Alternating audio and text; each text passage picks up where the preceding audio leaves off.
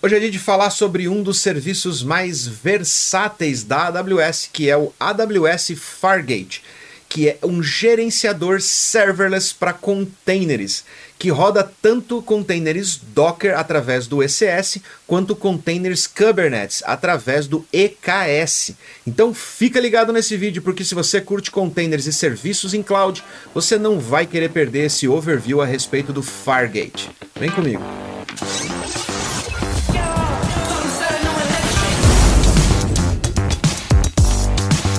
Fargate junta duas tecnologias que são extremamente desejadas no mundo tecnológico atual. Um deles são os containers, que provém mais segurança através do isolamento de execução do sistema operacional da máquina, permitem alta customização do container ali, do ambiente onde a sua aplicação vai estar tá rodando, e claro, junto com isso, a liberdade de você poder personalizar o seu ambiente. E a outra tecnologia do Fargate é o serverless, que permite alta escalabilidade em questão de milésimos de segundo, permite você pagar somente pelo que você utiliza e economizar muita grana, principalmente com aplicações que sofrem oscilações de consumo de recursos para você poder economizar mais grana ali nos momentos ociosos e poder pagar somente pelos segundos que você precisa atender uma determinada demanda da sua aplicação para entregar resultado para o seu cliente final. Com essas duas tecnologias, o Fargate está apto para rodar praticamente qualquer tipo de aplicação desde cargas de dados como análise de logs, processamento de dados, transformação de dados, até APIs, aplicações web e, pasmem, até machine learning você consegue rodar lá dentro do Fargate utilizando a tecnologia serverless baseada em containers. E para facilitar sua vida na hora de implantar sua aplicação dentro do Fargate, ele faz integração com outros serviços gerenciados da AWS, como o ECS, que vai fazer deploy de containers Docker lá para dentro do Fargate, o EKS, que vai fazer os deploys de containers Kubernetes, e o Code Deploy, que além de poder fazer o deploy da sua aplicação lá para dentro, ainda suporta o Blue Green Deployment, que nada mais é do que um sistema de deploy que garante a transição gradual do tráfego da sua aplicação para a nova versão que está sendo feita deploy sem interrupção e com a garantia de que você pode fazer rollback sem impactar o tráfego do seu usuário, caso aquela versão que você está fazendo deploy dê algum tipo de problema ou ela não consiga atender os requisitos ali de teste de execução que você mesmo configura dentro do seu code deploy. Eu já falei sobre o ECS aqui no canal, vou deixar o cardzinho aqui em cima e já falei também sobre o code deploy, como ele pode ajudar você a organizar melhor os seus processos de deploy Vou deixar o card também aqui, mas os links vão estar na descrição, fica tranquilo, pode assistir até o final e depois clicar ali para você ir lá assistir o overview dos outros serviços que a gente já fez aqui no canal do Inventor. Além de tudo, você não precisa se preocupar com a questão de load balance da sua aplicação dentro do Fargate. Utilizando os serviços do ECS, o EKS, o Code Deploy, você também consegue configurar o load balancing das aplicações que estão rodando lá em modo serverless e consegue integrar elas com a sua VPC para que o que está rodando lá dentro do serverless consiga se integrar com outros serviços ou com outras aplicações que você tem dentro do seu ambiente da VPC ali na sua conta da AWS. Se você já tem uma aplicação rodando em container, por exemplo, fazer a migração dela para dentro do Fargate é super simples, porque ele tem compatibilidade tanto com o Docker quanto com o Kubernetes. Então, basicamente, é apontar, atirar e ver sua aplicação subir no Fargate, economizando dinheiro com a arquitetura serverless que ele tem. E você não precisa se preocupar com mais nada na questão de gerenciamento de instâncias lá no EC2 e tudo mais. Mas se a sua aplicação ainda não está rodando em container, tem alguns pontos que você precisa prestar atenção aí antes de sair migrando na louca e ir para dentro de uma infraestrutura 100% serverless.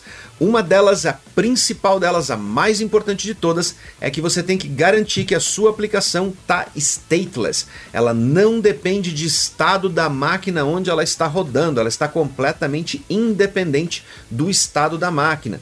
Dessa forma, a sua aplicação pode subir e descer em instâncias serverless dentro do Fargate sem perder nenhuma informação e garantindo que ela vá responder num tempo muito mais rápido o seu cliente e as requisições das outras aplicações, caso você esteja utilizando, por exemplo, microserviços dentro do Fargate. E como sempre, a grande preocupação de todo mundo com relação a serverless é a questão de preço. Então vamos lá. Lá no review do ECS e no review do Code Deploy, eu falei para vocês que esses dois serviços não têm custo algum, mas os recursos que você consome para rodar sua aplicação, sim, esses têm custo. O Fargate é um deles, assim como o EC2. Então o Fargate tem custo, tem sim, e ele é proporcional à quantidade de recursos computacionais que você aloca para a sua aplicação. Por isso é tão importante a sua aplicação estar tá otimizadinha, tá redondinha, tá super bem desenvolvida e bem planejada. Assim você consegue extrair muito mais do Fargate, consegue permitir que o Fargate consiga escalar sua aplicação de maneira mais granular e pode salvar mais grana tanto no scale up quanto no scale down, quanto no momento em que a sua aplicação está ociosa ali, que ela não está tendo demanda. E para isso, o Fargate utiliza dois modelos de cobrança. Um deles que é baseado em virtual CPUs, quando você está rodando containers em Docker, e o outro que é baseado em pods, caso você esteja rodando aí o Kubernetes, ok? Se você já trabalha com Kubernetes, você já sabe, já está mais habituado aí à questão da expressão pod. Então, tem esses dois modelos de cobrança. A AWS no momento da gravação desse vídeo, está fazendo um trabalho de migração desses preços para uma tabela de preços unificada, ele está migrando a cobrança por pods para dentro do modelo de vCPU, assim fica tudo unificado dentro do Fargate,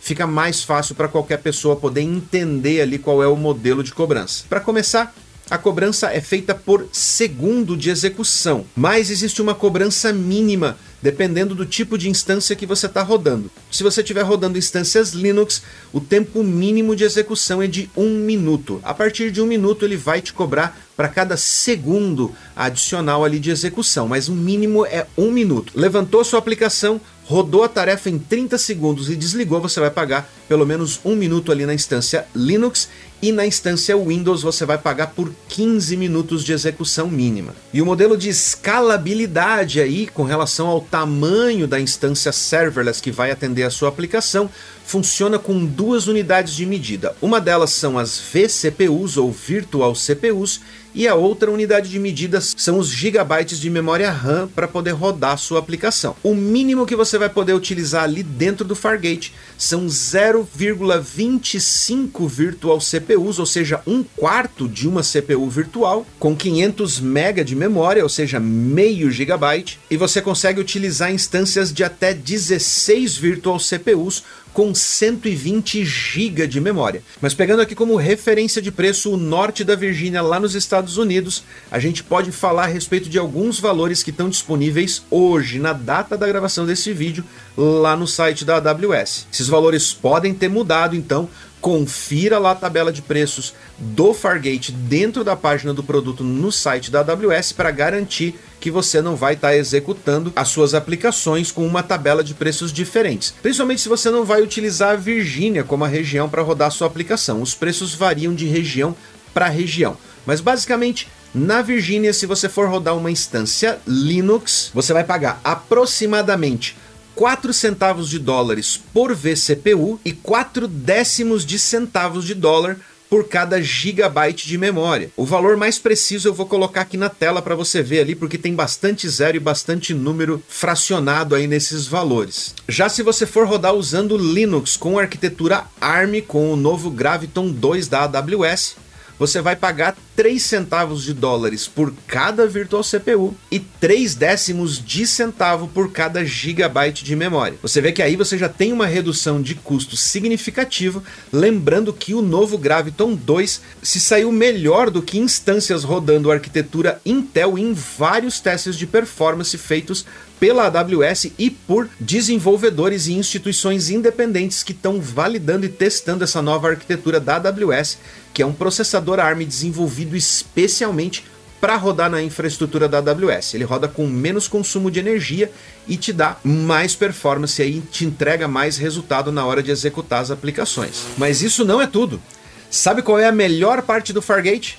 É que no Fargate você pode rodar Spot Instance. Exatamente. Você pode conseguir um desconto de até 70% nesses custos aí, rodando Spot dentro de uma infraestrutura serverless que aceita containers é, é, fenomenal. Além da granularidade, do tempo de resposta, de escalabilidade e de você poder rodar com uma infraestrutura pequena quando você precisa, você ainda consegue comprar recursos computacionais a preço de atacado. É sensacional. Então, se você está rodando, por exemplo, a sua instância Linux utilizando uma Spot Fargate, você pode ter um custo de mais ou menos um centavo de dólar por vCPU e um custo de 0,0014 dólares por gigabyte de memória. Cara, sai a preço de atacado, literalmente, você rodar a sua aplicação ali dentro utilizando recursos Spot do Fargate. É sensacional. Além disso, você ainda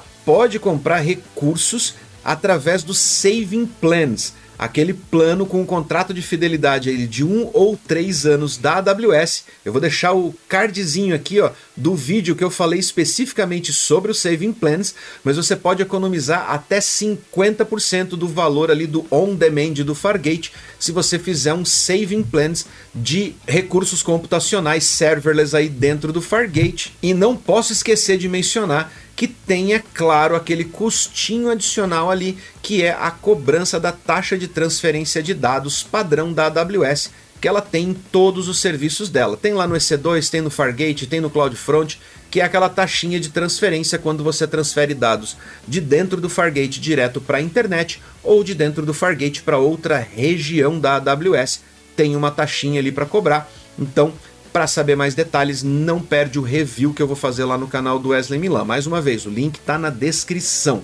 E se você quer ir mais a fundo ainda, além de um overview e além de um review, o nosso curso AWS está vindo aí. Não perde o pré-lançamento. O link está na descrição. Coloca o seu e-mail lá para participar da lista VIP e participar do pré-lançamento para você não perder a oportunidade de se qualificar como um profissional de cloud computing com especialização em AWS, em performance, em segurança, em resultado, em redução de custo. Ou seja, não tem como perder esse curso se você realmente quer entrar no mercado de trabalho ou se você já está no mercado de cloud computing, se você quer escalar a um outro nível. Você não pode perder esse curso. Link está na descrição. Vai lá, coloca seu e-mail na lista VIP e se prepara para o pré-lançamento, porque tá vindo aí o melhor curso AWS que você já viu no mercado brasileiro. Não esquece que tem mais review AWS vindo aqui no canal do Inventor com novos serviços e com muito mais dicas aí de como poupar dinheiro e melhorar suas aplicações. Eu vou ficando por aqui. Um grande abraço e até a próxima.